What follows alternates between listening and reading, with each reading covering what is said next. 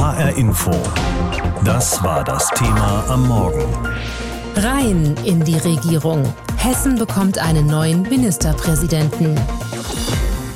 Bevor wir uns der heutigen Landtagssitzung zuwenden, in der Boris Rhein, der bisherige Landtagspräsident, zum neuen Regierungschef gewählt werden soll, bleiben wir erst noch mal ein paar Minuten lang bei Volker Bouffier. Er wurde gestern Abend feierlich verabschiedet. Von wem und wie, das erzählt uns jetzt unsere landespolitische Korrespondentin Ariane Focke. Mit der rheinland-pfälzischen Ministerpräsidentin Malu Dreyer, Hessens Ex-Ministerpräsident Roland Koch oder dem ehemaligen Bundespräsidenten Christian Wulff war viel politische Prominenz nach Wiesbaden gekommen, um Volker Bouffier mit einer Abschiedszeremonie der Serenade zu ehren. Auch Hessens stellvertretender Ministerpräsident Tarek Al-Wazir von den Grünen würdigte Bouffier. Wir waren einst Gegner, die sich in der politischen Auseinandersetzung nichts geschenkt haben.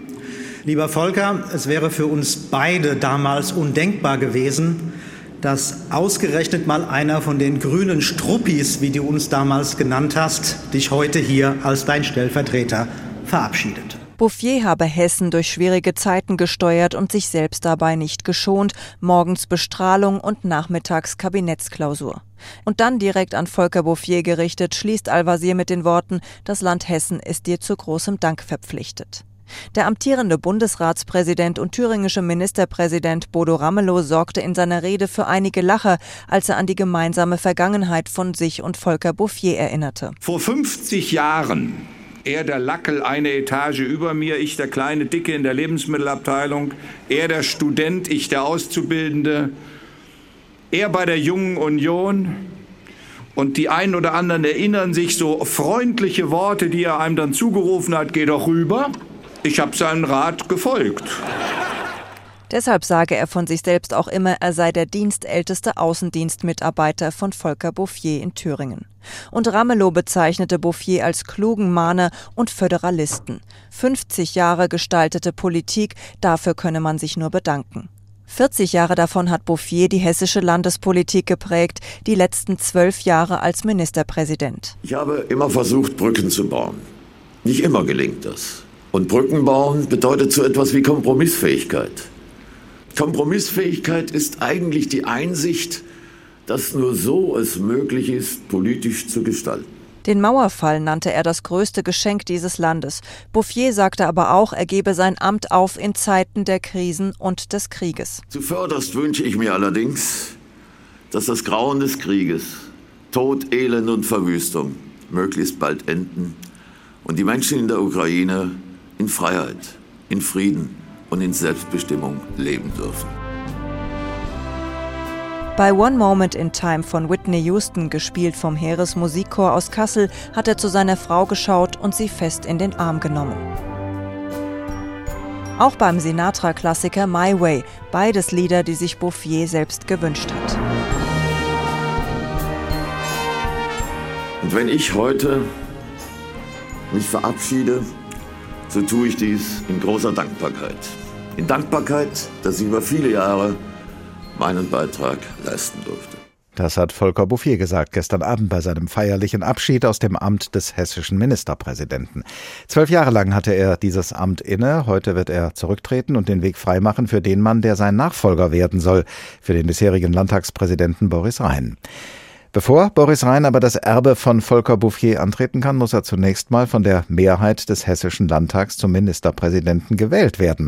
Darüber habe ich vor der Sendung mit unserem landespolitischen Korrespondenten Christoph Schelt gesprochen und ich habe ihn gefragt, wie denn diese Wahl ablaufen wird. 13 Uhr geht's los, dann wird die Sitzung des Landtags eröffnet. Volker Bouffier wird formal seinen Rücktritt einreichen und wohl auch ein paar kurze Abschiedsworte sagen. Gegen 13.30 Uhr beginnt dann die geheime Wahl. Ob ein Wahlgang reicht, das wissen wir nicht. Geht alles glatt, dann könnte gegen 15 Uhr der neue Ministerpräsident Boris Rhein vereidigt werden. Weil der ja aber bislang noch Präsident des Hessischen Landtags ist, braucht es dafür auch eine Nachfolgerin. Das soll Astrid Wallmann machen, wie Rhein auch von der CDU. Ja, und wenn das alles rum ist, dann kommt der etwas vergnüglichere Teil für die Abgeordneten, ein Empfang. Boris Rhein, der geht dann mit seiner Frau Tanja zu Fuß zur Staatskanzlei, sozusagen zur Schlüsselübergabe mit Volker Bouffier und dessen Frau Ursula. Gruppenfoto, kurzes Statement, ja, und dann wird gearbeitet. Erste Kabinettssitzung. Und zum krönenden Abschluss des Tages ein Interview mit dem HR, Hessenschau extra 20.15 Uhr im HR-Fernsehen. Aber noch sind wir nicht so weit und Boris Rhein und die CDU sollten deshalb, ich sag mal, den Sieg nicht vor der Wahl loben, denn eine Mehrheit kann man ja auch verfehlen. Wie knapp könnte es denn im Ergebnis werden für Boris Rhein? sein ziemlich knapp. Um Ministerpräsident zu werden, braucht man im Hessischen Landtag 69 Stimmen. Die schwarz-grüne Koalition hat 69 Sitze. Also da muss schon alles passen. Keiner darf abweichen. Das ist eigentlich auch nicht zu befürchten. Auch der grüne Koalitionspartner hat schon versichert, dass man Boris Rhein von der CDU wählen werde. Aber es darf keiner fehlen, denn es gilt die absolute Mehrheit der Mitglieder des Landtags und nicht die von denen, die da sind. Aber in Zeiten von Corona kann man ja nie ganz sicher sein, dass niemand fehlt. Was macht eine Fraktion in so einem Falle? Ja, ich glaube, keine Frage wurde im Umfeld des Hessischen Landtags in den vergangenen zwei Wochen so intensiv beraten und diskutiert wie diese. Das Wort Seuchenzimmer machte die Runde und das kommt jetzt im Prinzip tatsächlich, auch wenn es offiziell nicht so heißt. Möglich macht das eine Ausnahmeregelung der Corona-Verordnung des Landes Hessen. Bei einem wichtigen Grund kann nach einem positiven Corona-Test die Pflicht zur häuslichen Isolation entfallen. Eine Ministerpräsidentenwahl ist offenbar so wichtig und dann könnte die Person in den Landtag kommen und sich in der Bibliothek oder einem Regieraum im Plenarsaal aufhalten und so dann doch mitwählen und das ohne Kontakt zu anderen Abgeordneten. Heute legt Volker Bouffier das Amt des hessischen Ministerpräsidenten nieder und an seine Stelle soll Boris Rhein treten, der bisherige Landtagspräsident. Er soll die hessische CDU dann im kommenden Jahr in die Landtagswahl führen und, wenn es nach der CDU geht, auch danach das Amt des Ministerpräsidenten übernehmen. Was wir über Boris Rhein wissen sollten, das sagt uns jetzt unsere landespolitische Korrespondentin Ariane Focke. Boris Rhein, welche Titel man ihm doch in den letzten Jahren so verpasst hat. Er wurde als Kronprinz und Hoffnungsträger bezeichnet, wobei er das selbst gar nicht hören will. Als Hoffnungsträger empfinde ich mich äh, nicht. Zunächst macht er als Kommunalpolitiker von sich reden, dann als Staatssekretär im Inneren und übernimmt schließlich 2010 das Innenministerium von Bouffier. Hier präsentiert sich Rhein als konservativer Hardliner. Ein harter Hund äh, bin ich nicht. Ich bin jemand, der in gesellschaftlichen Fragen sehr tolerant und offen ist. In Fragen der inneren Sicherheit äh, bin ich ein sehr konsequenter Verfechter eines sehr starken Staates. Rhein sieht sich selbst lieber ganz bodenständig. 2012 will er der Landespolitik den Rücken kehren und lieber Oberbürgermeister von Frankfurt werden. Ich bin Frankfurter Bub und ein Frankfurter Bub ähm, findet, dass es nichts Größeres gibt, als eine solche Möglichkeit dann auch äh, möglicherweise umzusetzen, zu realisieren realisieren. Am Ende reicht es für ihn nicht. Er verliert krachend gegen den Außenseiter Peter Feldmann von der SPD. Rhein bleibt zwar hessischer Innenminister, gilt nach dieser Niederlage aber als politisch angeschlagen. Lange Zeit ist nicht klar, ob Rhein überhaupt noch einmal einer Landesregierung angehören wird. Im neuen Kabinett von 2014 bleibt er zwar Minister, muss allerdings vom Innen ins Wissenschaftsministerium wechseln. Eine Entscheidung von Ministerpräsident Bouffier, die von vielen als Degradierung empfunden wird. Der Kreis derer, die geeignet sind und die sich auch sehr gut vorstellen können, eine Aufgabe zu übernehmen, ist naturgemäß immer viel größer als der Kreis derer, den man nachher berücksichtigen kann. Nicht jeder war glücklich. Und zu denen zählt auch Boris Rhein. Natürlich habe ich die erste Minute, als der Ministerpräsident mir eröffnete, wo es lang geht, ja nicht nur einmal geschluckt, sondern mehrfach geschluckt. Rein wäre aber nicht rein, wenn er das nicht einfach weglächeln und sich mit der Situation anfreunden würde. Statt mit Islamisten und Hells Angels beschäftigt er sich nun mit Hochschule und Kunst.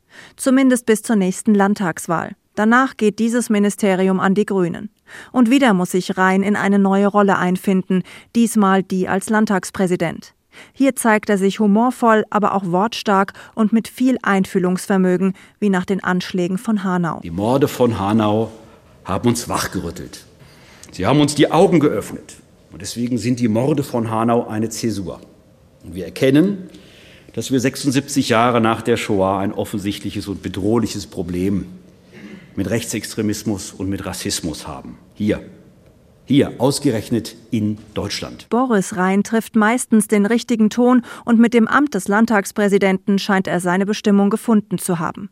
Bis Volker Bouffier im Februar seinen Rückzug ankündigt und Rhein einstimmig von der CDU zu seinem Nachfolger gewählt wird. Und so ist er nun am Ende doch wieder Hoffnungsträger seiner Partei. Noch ist Boris Rhein Präsident des Hessischen Landtags, aber genau dort wird er heute für das höchste Regierungsamt kandidieren und sich den Abgeordneten zur Wahl stellen, als designierter Nachfolger von Volker Bouffier, der zuvor, wie er das angekündigt hat, vom Amt des Ministerpräsidenten zurücktreten wird. Auf den zurzeit dienstältesten Ministerpräsidenten in Deutschland wird also einer folgen, der sich bei vielen Menschen in Hessen erstmal bekannt machen muss. Und deshalb wollen wir jetzt auf die bisherige politische Laufbahn von Boris Rhein schauen, so wie wir gestern auf die Amtszeit von Volker Bouffier zurückgeblickt haben. Unser Gewährsmann ist auch heute wieder Professor Wolfgang Schröder, Politikwissenschaftler an der Universität Kassel. Guten Morgen. Einen schönen guten Morgen. Als Boris Rhein 2012 die Frankfurter Oberbürgermeisterwahl verloren hat, da haben ihn viele in und außerhalb der CDU ein für allemal abgeschrieben. Heute nun, zehn Jahre später, tritt er aller Voraussicht nach das mächtigste Amt an, das Hessen auf politischer Ebene zu vergeben hat. Was sagt das über Boris Rhein aus? Na, zunächst mal sind Wahlverluste sind eigentlich Normalität im politischen Betrieb. Wenn man zum Beispiel mal an Helmut Kohl denkt, was hatte der für Wahlverluste in den 70er Jahren hinnehmen müssen, bevor er dann endlich das Kanzleramt betreten konnte. Es sagt über Boris Rhein aus, dass er Kämpfer ist, dass er nach oben strebt und dass er Chancen nutzt, um sein Image und seine Möglichkeiten, nach oben zu kommen, dann auch wirklich zu realisieren. Die Opposition sagt über Boris Rhein, er sei als hessischer Innenminister skandalbehaftet und als Wissenschaftsminister farblos gewesen und nur im Amt des Landtagspräsidenten sei man mit ihm einverstanden. Wie sehen Sie denn sein bisheriges politisches Wirken? Ja, das ist auch ein Auf und Ab. Also die hessischen Innenminister, allen voran Herr Bouvier, haben in der Tat eine Skandalgeschichte auf ihrer Agenda. Und das ist bei Rhein nicht viel anders, wenn man nur an die NSU-Aufklärung mal zurückdenkt, wo er dafür plädiert hat, dass die Unterlagen des Verfassungsschutzes 120 Jahre als Verschlusssache behandelt werden oder das ganze Hin und Her mit der LKA-Präsidentin. Das sind Dinge, die wir in den meisten anderen Ländern eher von der Bildungsministerin, dem Bildungsministerium her kennen. In Hessen ist das Innenministerium ein Starkstromkabel der Landespolitik. Als Wissenschaftsminister hat er in der Tat dann die Chance genutzt, sein Image äh, zu verbessern. Und als Landtagspräsident ist er äh, dann gewissermaßen präsidiabel geworden. Volker Bouffier hat den Zeitpunkt seines Ausstiegs selbst gewählt, aber sein voraussichtlicher Nachfolger war, so heißt es, nicht seine erste Wahl. Wagen Sie eine Einschätzung, warum Boris Rhein nicht Bouffiers Wunschkandidat gewesen ist? Naja, wenn man anschaut das Verhältnis Bouvier und Rhein, dann ist das auch ein einziges Auf und Ab. Der war Staatssekretär bei ihm, der wurde Minister, der wurde wieder abgesetzt, der wurde auf andere Positionen gesetzt. Also da ist keine äh, Liebesbeziehung, das ist eine Zweckbeziehung, wie es innerhalb der hessischen äh, CDU, die sich ja lange auch als Kampfverband äh, definierte, gar nicht ungewöhnlich ist. Und dass er jetzt in diese Position kommt, das hängt aber schon damit zusammen, dass er sich durchgebissen hat und dass er die Chancen, die ihm geboten wurden, dann auch genutzt hat. Mit 37 Jahren ist Boris Rhein in den Landtag gekommen und er war damals der jüngste Abgeordnete, zusammen mit einem gewissen Tarek Al-Wazir von den Grünen. Nun wird Rhein aller Voraussicht nach Ministerpräsident und Al-Wazir ist dann sein Vize. Was erwarten Sie von der Zusammenarbeit zwischen CDU und Grünen unter dem neuen Regierungschef? Mehr oder weniger Reibungen? Also ich glaube, so eine einfache Fortsetzung dieses Paares Bouvier, Tarek Al-Wazir wird es nicht geben, weil äh, das ist eine andere Konstellation. Bouvier, Tarek Al-Wazir, unterschiedliche Generationen, das Konkurrenzverhältnis war überschaubar, vor allen Dingen jetzt in der letzten Konstellation war ja klar, Bouvier geht raus und die Phase, die jetzt ansteht, da kommen zwei Alpha-Männchen aufeinander und es ist unklar, wie sich das für den Wahlkampfmodus auswirken wird. Wahrscheinlich ist, dass es viel mehr Reibungen geben wird. Wahrscheinlich ist, dass es mehr Konflikte geben wird. Und wahrscheinlich ist auch, dass die Grünen die großen Nutznießer dieser weiteren Entwicklung sein werden. HR Info. Das Thema. Wer es hört, hat mehr zu sagen.